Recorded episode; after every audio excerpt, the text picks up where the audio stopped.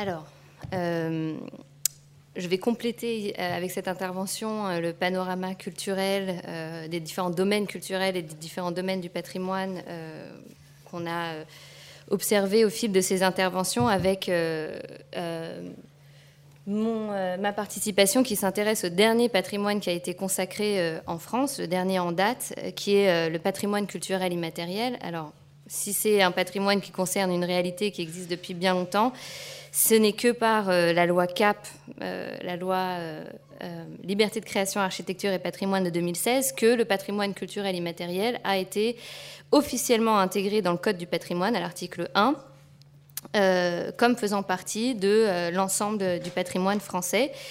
C'est une, euh, une, intégration par référence puisque la définition, pour comprendre la définition du patrimoine culturel immatériel en France, il faut en fait se référer à la Convention UNESCO de 2003 sur la sauvegarde du patrimoine culturel immatériel. Et, et, alors, de manière générale, ici j'ai mis cette, cette affiche-là qui, par image, nous montre un petit peu la diversité du patrimoine culturel immatériel pour dépasser la, définition qui est proposée par la Convention. Quand on parle de patrimoine culturel immatériel, on parle de euh, l'ensemble des pratiques traditionnelles qui sont euh, reconnues par euh, des groupes, des communautés ou des, individus et transmises de génération en génération de manière dynamique. Donc il y a cette idée d'adaptation dans le temps de ce patrimoine, sachant que les formes de ce patrimoine sont infinies puisque euh, on va pouvoir avoir affaire à des chants, des danses, des histoires, des pièces de théâtre, des savoir-faire euh, liés à l'artisanat, des pratiques médicinales, des euh, rituels chamanistiques, etc. Et on a une liste pratiquement infinie de ce que couvre le patrimoine culturel immatériel. Alors l'idée euh, de l'intervention, je ne suis pas du tout une spécialiste du, sacré, donc euh, je, propose ici des pistes de réflexion par rapport à, euh, la thématique globale. ce que je, proposais de, discuter ici, c'était d'essayer de comprendre un petit peu plus la place du sacré dans le processus de patrimonialisation du patrimoine culturel immatériel. Alors avant de de proposer les axes de, réflexion, euh, je voulais faire un petit point définition, sachant euh, d'abord euh, sur le, terme de patrimonialisation et ensuite sur le terrain glissant de ce qu'est le sacré, mais un petit peu pour cadrer mon intervention. Donc pour définir la patrimonialisation, je reprends le terme de, une définition assez claire qui est proposée par Jean Davalon qui euh, explique que la patrimonialisation, c'est le processus par lequel un collectif va euh, identifier un patrimoine et lui conférer donc un statut de va, va conférer à des objets matériels ou immatériels un statut de, de patrimoine. Et par ce fait se considérer comme héritier de ce patrimoine et euh, euh, à la charge de le transmettre pour les générations futures. Donc on comprend que c'est un processus à plusieurs étapes, où on a d'abord une première étape qui est euh, l'existence d'un collectif, une deuxième étape qui est le fait d'identifier un statut de patrimoine, et ensuite d'élaborer un processus de transmission. Sachant que ce collectif peut prendre des formes variées, on peut avoir un collectif institutionnel, professionnel, et un collectif plus spontané, organique. Le collectif officiel, ça va être par exemple donc, euh, les musées, qui euh, est un acteur euh, extrêmement important du processus de patrimonialisation, mais ça va être aussi des organisations internationales comme l'UNESCO ou bien le ministère de la Culture en France, qui vont être des organisations qui vont nous intéresser pour cette intervention-là. Euh, le processus organique, on, peut, on peut, concevoir que euh, patrimonialisation peut découler d'un collectif spontané de, personnes qui vont consciemment identifier un patrimoine et euh, des processus de transmission sans pour autant créer un collectif institutionnalisé ni professionnel en culture. Alors, enfin, dans le domaine de la culture, pardon. Donc, je propose pour un gain de temps et l'économie de se concentrer ici sur des collectifs officiels euh, c'est-à-dire de voir comment le processus de patrimonialisation du PCI se déroule dans le cadre d'institutions patrimoniales, à savoir euh, essentiellement euh, l'UNESCO, le ministère de la Culture et les musées pour les musées. Bien que sûrement l'étude de la patrimonialisation par des groupes, des collectifs spontanés serait intéressante, mais ce serait beaucoup trop long.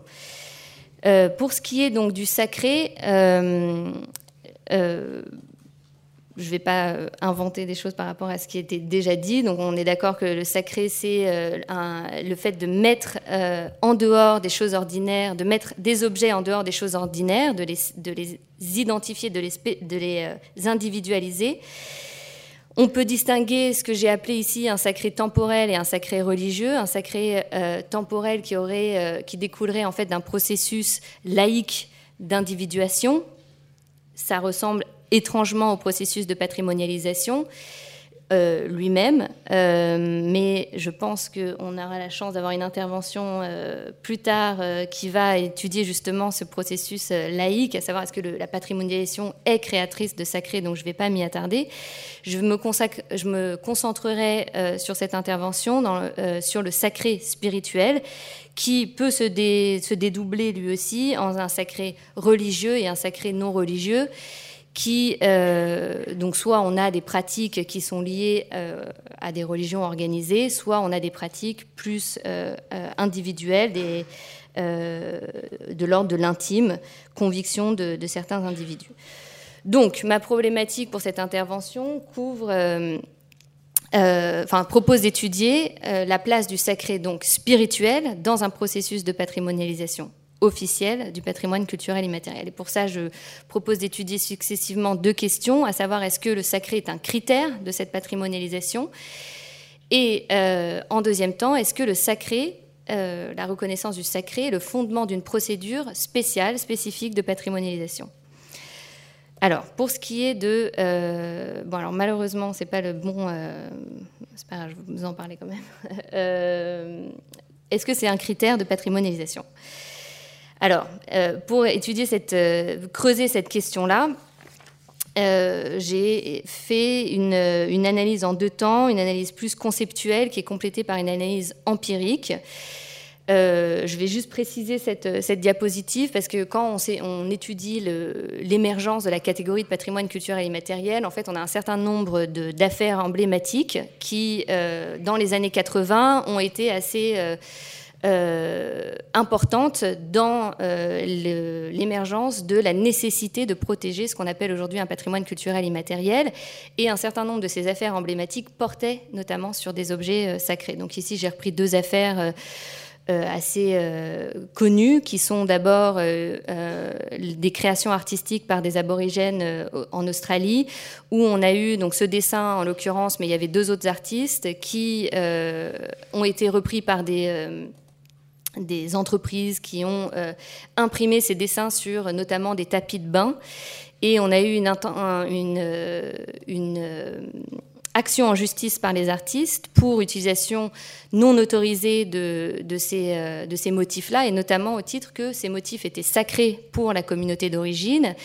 Et ces affaires ont défrayé la chronique, notamment pour, en tant qu'argument sur la nécessité de devoir développer tout un système de protection, notamment par la propriété intellectuelle, des, euh, de, certains, euh, de certaines pratiques euh, sacrées pour les peuples autochtones. Et il y a une autre affaire qui, relie à, euh, des, des, enjeux bien connus de, biopiratage, je pense qu'on dit comme ça en français, euh, où on a une réappropriation des, euh, des savoir-faire médicinaux pour, par les, des, des savoir-faire médicinaux des peuples autochtones.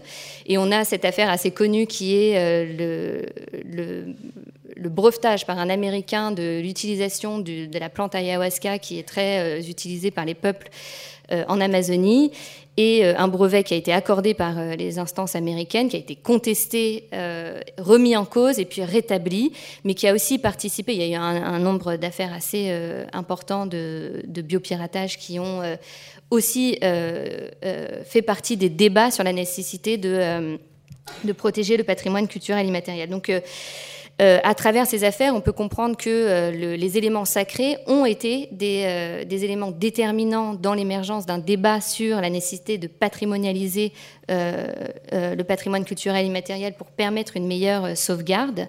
Mais est-ce que ça en fait de ça un critère de patrimonialisation? Donc c'est là où j'ai ma double méthodologie conceptuelle et empirique.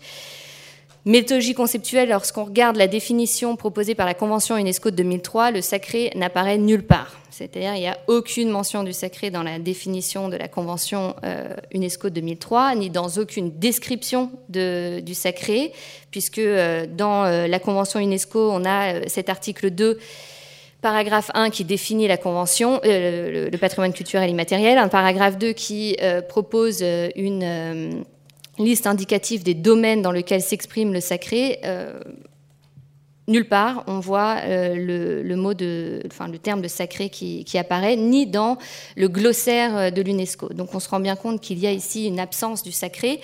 Alors il me semble possible d'émettre trois raisons sur l'absence ou le fait qu'on ne puisse pas considérer le sacré comme un critère dans une logique conceptuelle.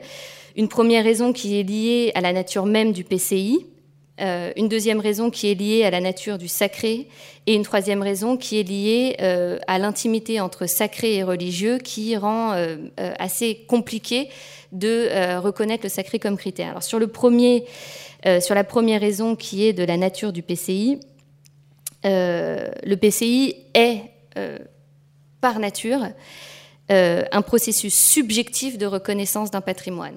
Et donc, euh, de par la nature même du PCI, en fait, tout critère est impossible, puisque euh, l'objectif du PCI, c'est de permettre la reconnaissance euh, subjective par les communautés de leur patrimoine culturel, enfin de permettre de l'assimilation dans un, processus de patrimonialisation objectif, les, la, conception subjective des communautés d'origine. Et donc, à partir de là, tout critère devient problématique. Sur la nature du sacré, je rejoindrai euh, ce qui a été dit précédemment, c'est que le sacré semble plus être de l'ordre d'un jugement de valeur plutôt que d'un critère objectif. Et donc ce qui est sacré pour une communauté ne le sera pas pour euh, une autre ou pour une autre personne. Et donc il devient assez problématique euh, de le reconnaître comme un critère objectif. Et en troisième lieu, ce qui a fait l'objet de, de plusieurs interventions, l'intimité entre sacré et religieux rend problématique d'instaurer le sacré comme un critère objectif puisque, euh, et ça l'UNESCO le dit très clairement dans ses, euh, dans ses lignes directrices, euh, la religion ne peut pas être patrimonialisée. Donc en aucun cas on peut inscrire une religion comme patrimoine culturel immatériel sur les listes représentatives de l'UNESCO. Cependant, cette approche conceptuelle ne nous renseigne pas, euh, beaucoup sur euh, la place du sacré et la relation du sacré euh, au PCI, sauf à savoir que le sacré n'existe pas. Or, intuitivement, on comprend bien que le sacré a une part importante dans le, panorama du patrimoine culturel immatériel.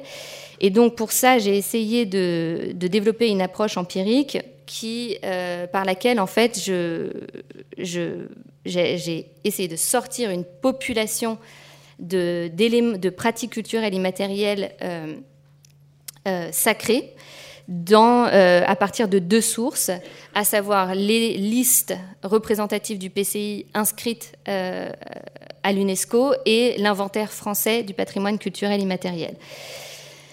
Euh, pour ça, j'ai fait dans le cadre de l'UNESCO une recherche par mots-clés, ce qui est possible. Donc, euh, dans le cadre de l'UNESCO, on a 508 euh, éléments inscrits depuis 2008. Donc, on a 10 ans d'inscription. Les recherches par mots-clés que j'ai fait, c'est le terme de sacré directement, mais aussi j'ai étendu le champ lexical à religieux, divin et spirituel. quand on fait cette recherche par mots-clés, sur les 508 éléments, on a 154 éléments qui sortent, donc on a une présence assez forte de ce champ lexical euh, du sacré, avec une grande majorité d'éléments qui sortent qui sont liés, euh, qui, font référence au terme de religion. Ensuite, on a le terme spirituel euh, qui intervient en deuxième place et le terme de sacré intervient euh, en troisième place avec divin qui est pratiquement euh, absent. On n'a que six éléments qui, mentionnent ces, termes-là. Alors en aucun cas cette population est représentative ni exhaustive. On aurait pu euh, trouver bien d'autres mots qui s'apparenteraient au sacré. C'est simplement un point d'entrée pour sortir un certain nombre d'éléments. Et donc j'ai complété ça par une, une, analyse donc des fiches d'inventaire du PCI en France. Et donc je me retrouve Euh, au final, avec une population, je suis désolée, c'est pas le, bon PDF, donc euh, euh, je me trouve avec au final une population d'études globale de 184 éléments, puisque dans la catégorie, j'ai fait une, analyse de, la sixième catégorie des pratiques rituelles. je me suis contentée de, cette catégorie-là, parce qu'on ne peut pas faire de recherche par mots-clés pour l'inventaire national du PCI, donc je ne pouvais pas observer à travers toutes les catégories quels sont les éléments qui mentionnaient ce champ lexical. Euh, mais donc, globalement, je me retrouve avec une population de, 100, 180 euh, éléments. Euh, mais pour pouvoir véritablement comprendre une relation entre le sacré et le PCI, il est nécessaire d'ouvrir l'ensemble de ces descriptions pour voir comment sont mobilisées ces notions-là. Et donc pour ça, j'ai identifié quatre thématiques qui, enfin quatre relations différentes entre le PCI et le sacré.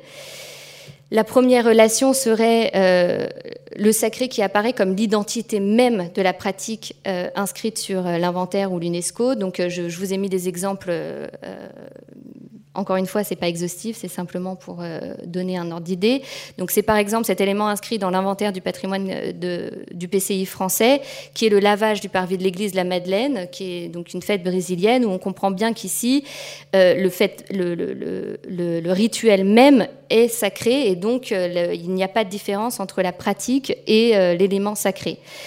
c'est la même chose dans cette, ces musiques traditionnelles colombiennes qui sont décrites dans les fiches de, l'inscription UNESCO comme étant l'incarnation même de la spiritualité des communautés qui pratiquent ces musiques traditionnelles. Donc ici encore, on a une superposition entre euh, le sacré et euh, la pratique traditionnelle. Une deuxième catégorie serait le moment, euh, serait le, le sacré comme étant soit l'objet, ici n'apparaît pas le deuxième terme, objet et contexte de la pratique qui a été euh, inscrite dans l'inventaire. Donc, par exemple, la fabrique des icônes serbes à Paris, on comprend bien que la fabrique des icônes en elle-même n'est pas sacrée. Par contre, l'icône a vocation à devenir sacrée. Euh, c'est le cas aussi de cette euh, pratique de la rénovation annuelle d'un pont au Pérou, si je ne me trompe pas. Je ne vais pas m'aventurer à prononcer le, mot.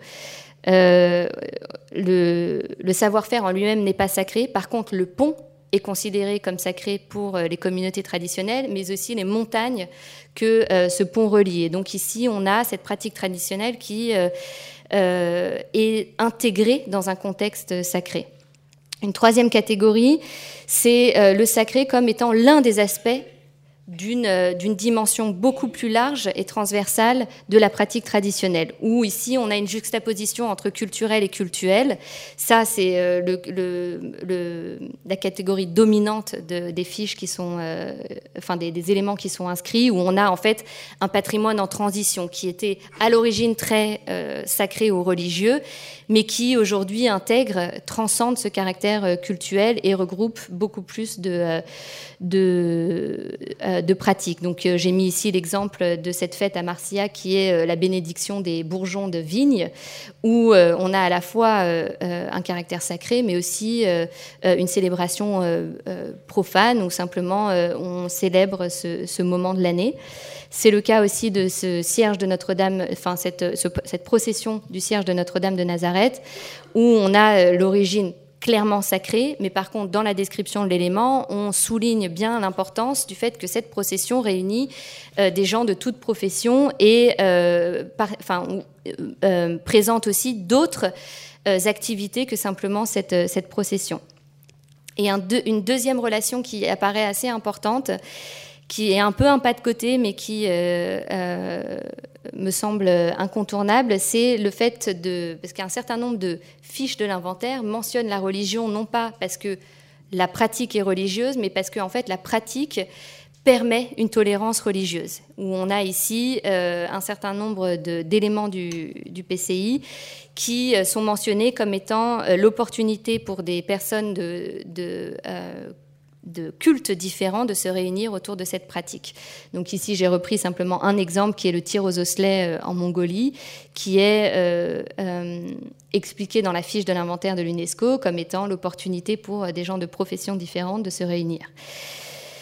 Donc, euh, un point qui est assez intéressant dans l'ensemble de ces, euh, relations entre sacré et PCI, c'est que euh, sacré, entendu au sens large, donc à travers le champ lexical que je vous ai mentionné, c'est que lorsque la notion de sacré ou de spirituel ou de divin est mentionnée dans les descriptions, elles ne sont jamais définies. On ne sait pas ce qu'est le sacré, on ne sait pas ce qu'est le spirituel. Elles sont un peu mentionnées comme si c'était une évidence.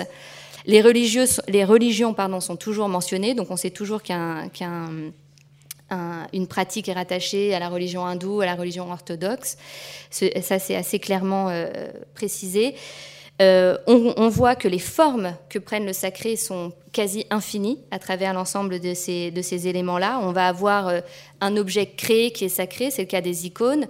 On va avoir une, pratique qui est sacrée, c'est le cas des chants, le cas de danse qui sont en elles-mêmes sacrées. On va avoir des éléments naturels, c'est le cas des montagnes, mais c'est aussi le cas du Gange, puisqu'il y a des pratiques hindoues qui sont inscrites euh, dans les listes de l'UNESCO, et euh, bien évidemment, le Gange est le fleuve sacré pour les hindous. Et on va avoir aussi, par exemple, l'état induit par la pratique qui va être considéré comme un état sacré. C'est le cas, par exemple, dans l'inscription du radif iranien. Le radif iranien, donc euh, la structure musicale euh, iranienne n'est pas en elle-même sacrée. Par contre, il est mentionné dans, le descriptif que euh, lorsqu'on écoute la musique iranienne, ça ouvre la porte vers un état sacré. Alors si on, voit que de manière conceptuelle, on n'a pas le sacré comme étant un critère, on remarque que même de manière quantitative, on a une forte présence du sacré euh, à travers les différents éléments euh, euh, du PCI. Et, surtout, on a le sacré qui apparaît comme une raison assez importante de patrimonialisation par les communautés autochtones parce qu'on a un élément sacré qui détient une importance assez euh, considérable, on va engager un processus de patrimonialisation, notamment en, faisant une demande d'inscription sur les listes UNESCO ou de l'inventaire français. Je vais aller assez vite pour ma deuxième partie qui euh, pose la question de savoir est-ce qu'une fois qu'on a un élément sacré, on a euh, le fondement à un processus de patrimonialisation spécial. Il m'apparaît qu'il est possible de, dire, de répondre de manière affirmative à cette, euh, à cette question. J'ai réuni ici euh, trois situations qui laissent penser qu'on a un processus spécial de patrimonialisation des éléments sacrés. La première raison, c'est que le sacré est un élément important de l'authenticité d'une pratique traditionnelle et du fait qu'on ait le sacré comme un élément d'authenticité, on va avoir une mise en garde, notamment dans les directives opérationnelles de l'UNESCO, de la nécessité de mettre en place des politiques culturelles de sauvegarde qui respectent cet élément sacré. C'est-à-dire que quand on va, euh, par exemple, mettre en place des, euh, festivals ou une commercialisation de la pratique, on va devoir faire attention à bien respecter le caractère euh, sacré. On a aussi ce qui a été précisé précédemment, deuxième, le deuxième élément qui laisse penser qu'on a un fondement à un processus de patrimonialisation spéciale, c'est que le sacré va être à l'origine d'un lien euh, entre l'élément et la communauté d'origine extrêmement euh, euh, un, lien extrêmement fort qui va supposer un régime de propriété strict, notamment l'Organisation mondiale de la propriété intellectuelle a développé toute une réflexion éthique sur les meilleures manières de protéger les savoir-faire traditionnels et elle propose de distinguer euh, des régimes entre euh, euh, les, éléments traditionnels qui relèveraient du secret et du sacré, des éléments traditionnels qui relèvent de la libre utilisation de tous. Et elle précise que pour les éléments traditionnels qui sont sacrés et secrets pour les communautés d'origine, on doit euh, respecter un régime de propriété intellectuelle strict qui suppose la reconnaissance d'un droit moral et euh, la reconnaissance d'une demande d'autorisation d'utilisation euh, auprès des communautés d'origine, ce qui n'est pas le cas pour les éléments de libre accès où l'OMPI, l'Organisation mondiale de la propriété intellectuelle, préconise simplement le respect d'un droit moral, c'est-à-dire de préciser la paternité de, la euh, la pratique traditionnelle sans pour autant devoir demander l'autorisation d'utilisation. Et le dernier point qui a fait l'objet de, l'intervention précédente, c'est le fait que le sacré euh, le fait qu'un objet soit sacré euh, et un objet qui a été patrimonialisé, c'est-à-dire dans les collections de musées, pourrait être le fondement d'un droit d'accès spécial où on a donc d'une part euh, toutes les questions de restitution, donc je ne vais pas revenir dessus, mais le fait qu'un objet soit sacré et associé à des pratiques cultuelles sacrées, euh, permettrait à ces communautés d'origine d'avoir un droit d'accès à euh, l'objet ou un droit de restitution. Mais je voulais proposer aussi euh, au débat le fait que, et ça rejoint donc l'intervention de, ce matin sur les questions de restauration-conservation, de savoir est-ce que lorsque on a des communautés d'origine qui ont des pratiques de, de restauration de biens, des pratiques sacrées de restauration, est-ce que le fait qu'on ait un bien sacré dans les collections permettrait d'ouvrir un droit à euh, une, intervention directe des communautés d'origine sur le processus de restauration. Alors, je renvoie ici à un article que j'ai trouvé très intéressant de, de euh, Monsieur Gossio, Conserver, restaurer, écrire le temps en Afrique, où il revient sur les processus de restauration des, euh, communautés d'origine dans leur contexte d'origine, mais la question pourrait se poser de savoir est-ce qu'on pourrait transposer ou faire euh, euh, interagir les conservateurs restaurateurs des musées avec euh, les communautés d'origine. Et je finis en ouvrant sur cette histoire, je ne sais pas si vous en avez entendu parler, mais c'est une en 2015, si je ne me trompe pas. On a eu, c'est une histoire de symbiose entre pratiques culturelles immatérielles, sacrées et patrimonialisation, puisqu'on a ce chef d'une tribu traditionnelle en Nouvelle-Guinée qui a fait le don d'une coiffe sacré euh, au musée de l'homme. Il a créé la coiffe dans le musée. Et euh, lors de la cérémonie de don de cette coiffe, il a béni cette coiffe. Il y a une très très jolie vidéo euh, sur Internet où on le voit réciter une prière et parler à cette coiffe pour l'investir d'une mission sacrée au moment où elle va intégrer euh, les collections muséales et donc qui illustre euh, une certaine évolution dans la relation entre euh, le sacré et les pratiques traditionnelles et la patrimonialisation. Voilà. Merci.